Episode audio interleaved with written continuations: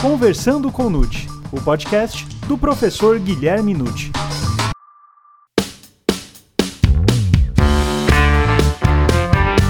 Olá! Neste episódio, o professor Guilherme Nucci analisa a prisão temporária. O meu nome é Gustavo Rodrigues e estamos começando agora o Conversando com Nucci, o podcast do professor Guilherme Nucci.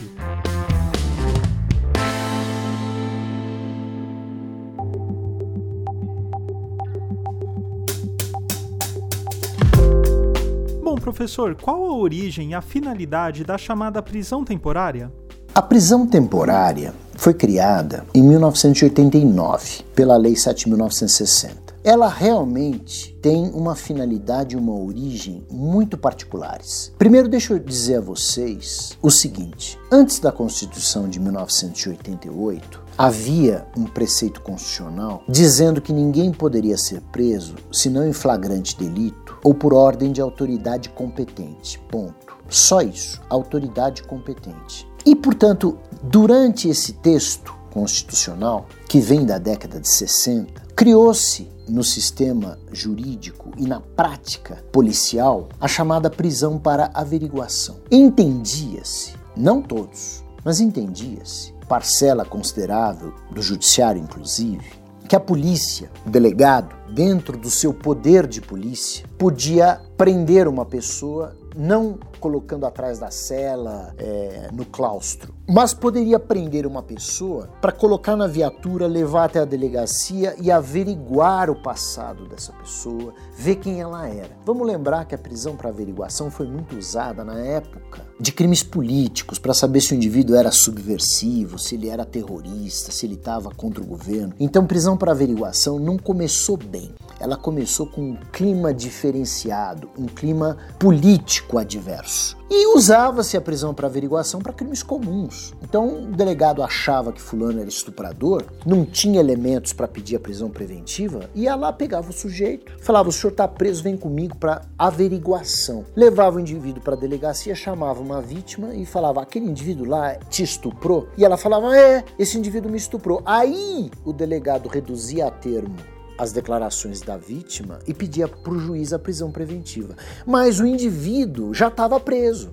Aí eu pergunto para vocês, e preso a custa de quê? Assim, preso com base concreta em que ordem? Flagrante delito não era. Quando você lia ordem de autoridade competente, a doutrina mais abalizada sempre disse que era ordem do juiz. Mas havia quem falava não, autoridade competente é quem tem poder de polícia, então o delegado também pode. E com isso, muitas arbitrariedades foram cometidas e muitos abusos. Porque havia casos, eu me lembro disso, situações em que o indivíduo era detido pela polícia, a família não sabia nem onde ele estava. Porque ele era detido para averiguação e ficava mudando de distrito policial para distrito policial e a família não conseguia achar o sujeito porque não tinha nada no papel. Então, o que fez a Constituição de 88, no inciso 61 do artigo 5 colocou-se com todas as letras: ninguém será preso senão em flagrante delito ou por ordem escrita e fundamentada da autoridade judiciária competente. Veja que são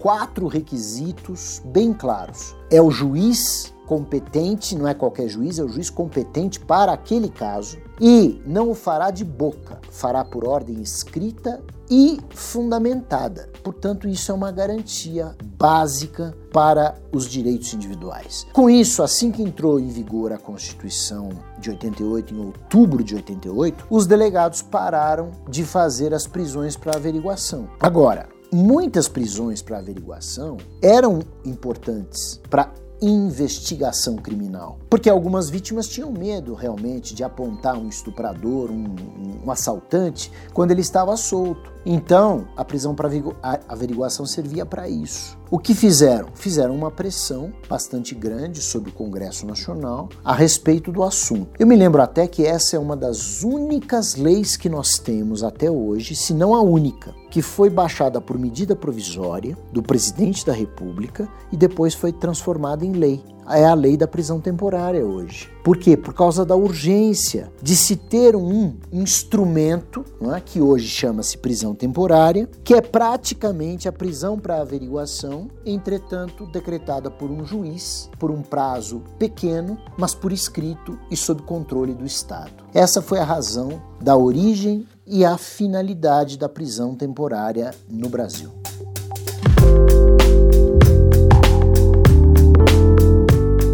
E professor, em quais hipóteses se aplica a prisão temporária? Bom, analisar as hipóteses em que cabe a prisão temporária, lembrando que ela é uma prisão cautelar rápida, eficiente para investigação criminal da polícia, feita sob tutela do juiz, temos que respeitar os requisitos da Lei 7.960, do artigo 1, que tem três incisos. Acontece que quando esses três incisos foram feitos de maneira, infelizmente, não muito clara, nós passamos a interpretar de uma maneira duvidosa se esses três incisos eram cumulativos ou alternativos. E aí nós tínhamos problemas dos dois jeitos. Vejam os incisos. O número um fala que cabe prisão temporária quando for imprescindível para as investigações do inquérito policial. Muito bem. O número dois quando o indiciado não tiver residência fixa ou não fornecer elementos necessários ao esclarecimento da sua identidade, ok? E o número 3, quando houver fundadas razões de acordo com qualquer prova admitida na legislação penal, de autoria ou participação do indiciado nos seguintes crimes, e tem um rol de crimes: homicídio, sequestro, roubo, extorsão, etc. O que se perguntou foi o seguinte: então eu posso decretar prisão temporária usando esses incisos alternativamente? Se você usar isso alternativamente, fica extremamente fácil decretar a prisão temporária e perigoso. Vamos usar um só quando o, o indiciado não tiver residência fixa. O morador de rua não tem residência fixa, então eu posso decretar temporária para todos os moradores de rua, mesmo que ele tenha praticado um delito de menor potencial ofensivo, o que é um absurdo. Se eu usar só o inciso 1, a mesma coisa. Quando imprescindível para as investigações do inquérito policial, só eu posso também decretar por um crime de ameaça, por exemplo, que é um crime também de menor potencial ofensivo. E eu não posso, então, tratar a prisão cautelar de uma maneira tão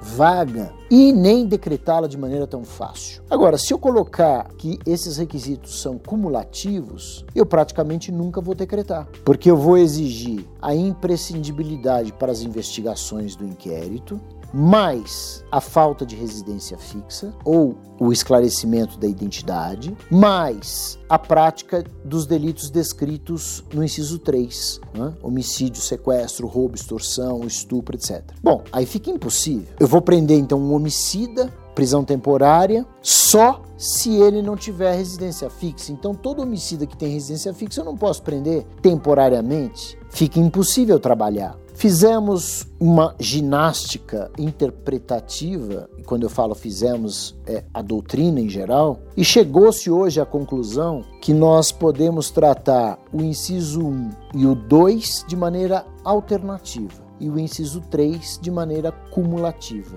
Então fica assim: decretamos a prisão temporária nas seguintes hipóteses: quando for imprescindível para a investigação do inquérito policial ou quando o indiciado não tiver residência fixa ou identidade conhecida, nas hipóteses descritas no inciso 3: homicídio, sequestro, roubo, extorsão, estupro, etc. Então, não é a melhor exegese, né? não é um primor de hermenêutica, mas é a única solução viável para que essa lei não morresse, ou por uma aplicação exagerada, ou por uma falta completa de aplicação. Então, o que fazemos hoje é esta interpretação. Quero mostrar a vocês apenas também que no tocante ao inciso 3, que é essa lista de crimes, muitos desses crimes foram escolhidos é, em 1989 e eram crimes que ainda não estavam tipificados na lei dos crimes hediondos. Então nós temos crimes que são interessantes, são importantes, e crimes que realmente não têm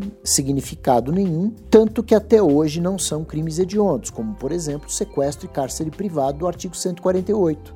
É? é? um crime raríssimo, né? que não se usa. O que, na verdade, se usa é a extorsão mediante sequestro, que é um crime grave, hediondo, importante, mas colocou-se como passível de temporária o sequestro ou cárcere privado, crime de rara ocorrência. Colocou-se também como passível de temporária envenenamento de água potável ou envenenamento de substância alimentícia, que não é nem crime hediondo agora e que também é um crime raríssimo. Né? Nunca vi acontecer, nunca peguei um processo de envenenamento de água potável. Então, o que eu quero mostrar a vocês é que o rol da lei foi feito ao acaso, colocando crimes importantes como homicídio, roubo, extorsão, estupro, mas também colocando crimes de menor importância, creio que pela inexperiência do legislador.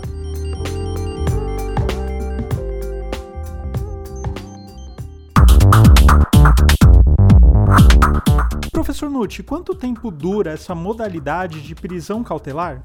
O tempo de duração da prisão cautelar, que se chama prisão temporária, é um tempo definido claramente na própria lei. E é um tempo curto. Né? A ideia é que seja curto, porque é uma prisão, cá entre nós, muito aberta. Ela não tem requisitos que sejam claramente definidos. Eu pergunto para vocês: o que é imprescindibilidade de investigação do inquérito? Quando é que um delegado pode dizer que é imprescindível a prisão de alguém para investigar? Eu posso interpretar de várias maneiras. Não é? Eu posso dizer que é imprescindível para um reconhecimento, mas eu posso dizer que é imprescindível para tirá-lo das ruas. Eu posso dizer que é imprescindível porque eu acho que o crime é grave. Então, eu tenho uma série de circunstâncias que beiram o achismo. Por isso que o tempo de prisão é pequeno. É para fazer rapidamente resolver o problema e soltar. Então, a regra é de cinco dias. Prisão cautelar temporária é por cinco dias e diz a lei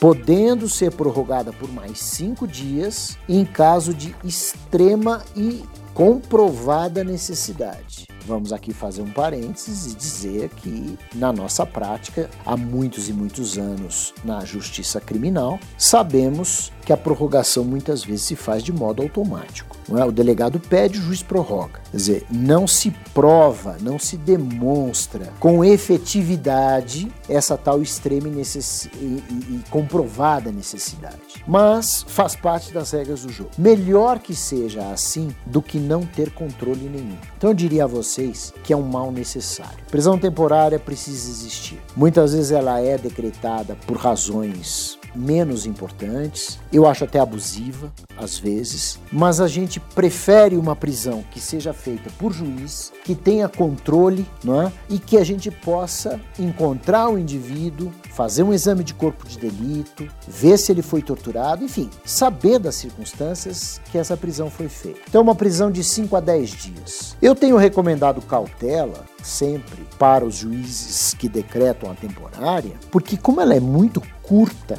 embora para quem foi preso seja longa, na medida em que não dá tempo de julgar um habeas corpus. Imagine que o juiz decretou a prisão por cinco dias e é uma prisão absurda. Como é que você vai entrar com habeas corpus e conseguir, se o relator não te der a liminar, que o relator analise, a Procuradoria-Geral de Justiça analise, emita parecer e o relator coloque em mesa para ser decidido? É impossível. É impossível fazer isso em cinco ou dez dias. Então é uma prisão que se decreta e não tem remédio, a não ser que você consiga do próprio juiz a retratação ou você consiga do relator uma liminar. A coisa fica um pouco mais fácil é? quando nós tratamos da prisão temporária para crimes hediondos e equiparados, porque aí o tempo de prisão é de 30 dias, prorrogável por outros 30 em caso de extrema e comprovada necessidade. Eu digo a vocês que prender uma pessoa por 60 dias, aí já dá para chegar ao HC, pelo menos em câmaras que não têm acúmulo de serviço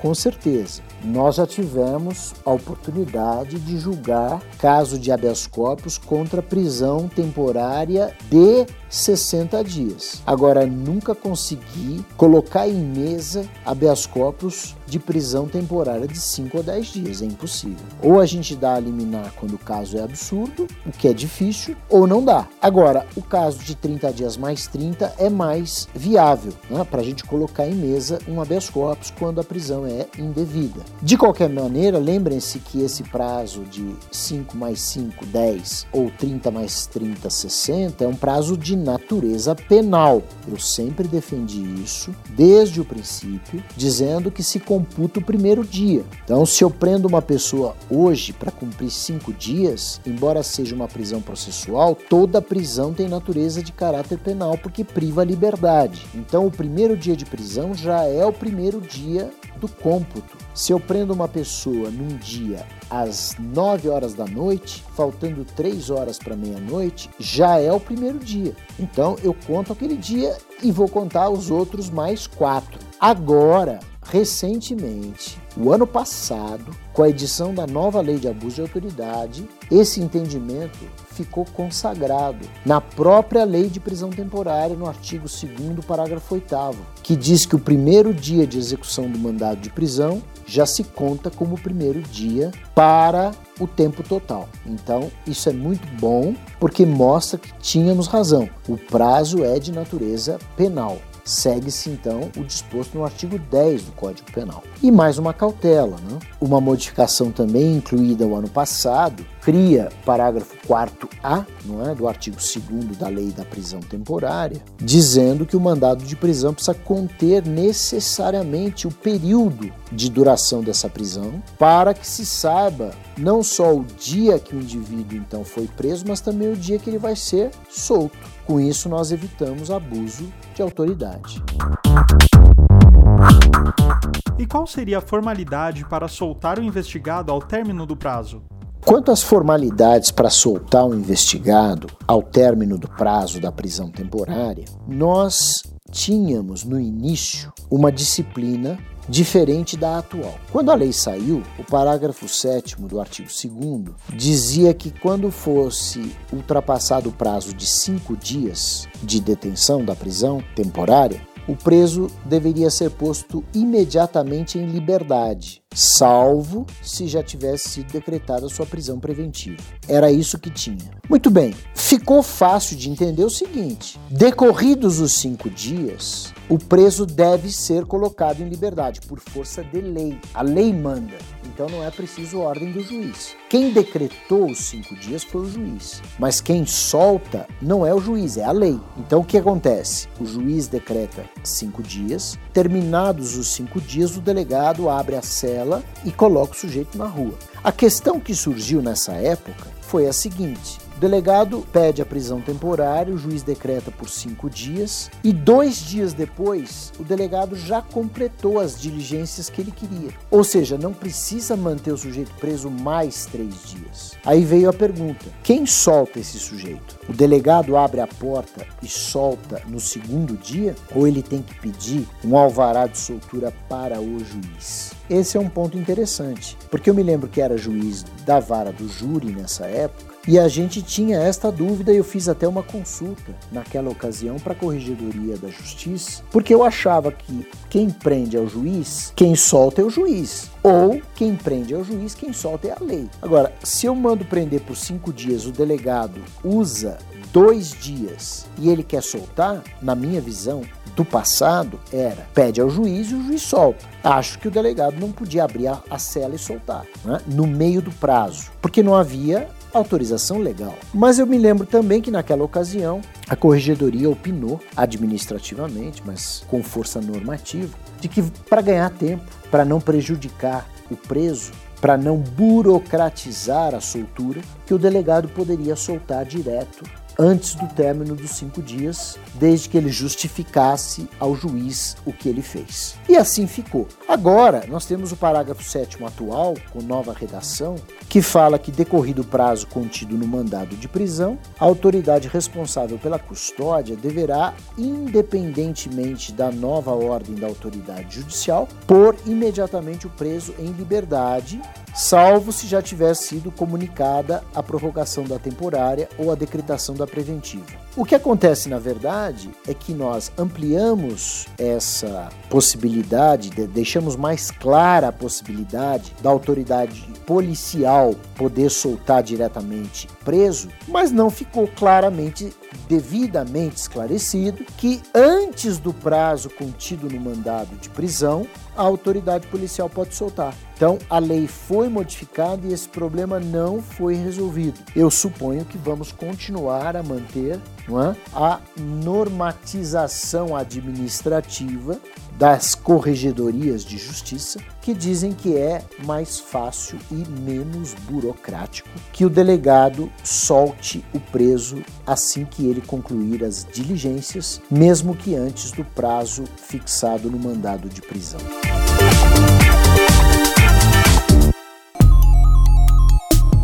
Agora, para finalizar, professor Nucci, cabe prisão preventiva em seguida ao término da prisão temporária?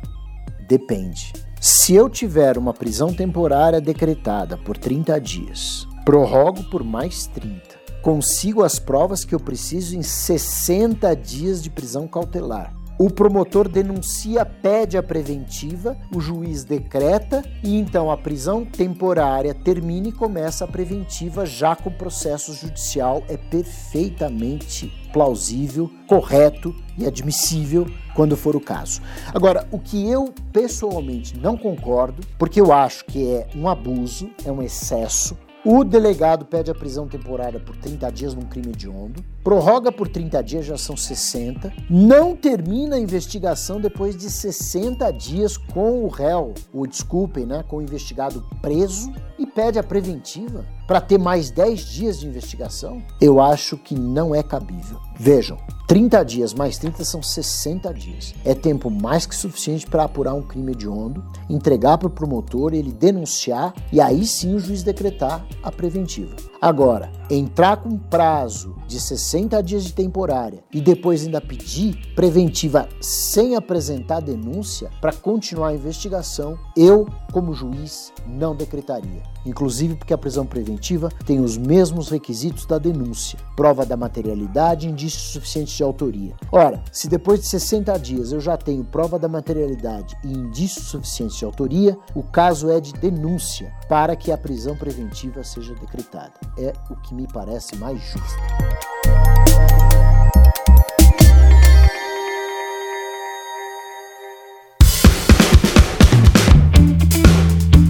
E aí, gostou desse episódio? Então divulgue, indique e compartilhe com aqueles seus amigos e colegas que ainda não conhecem os podcasts e podem se interessar pelo tema. E não perca o próximo programa em que o professor Nutt analisará o dolo eventual e a culpa consciente. E não se esqueça, toda terça-feira, um novo episódio do Conversando com Nutt. Até mais!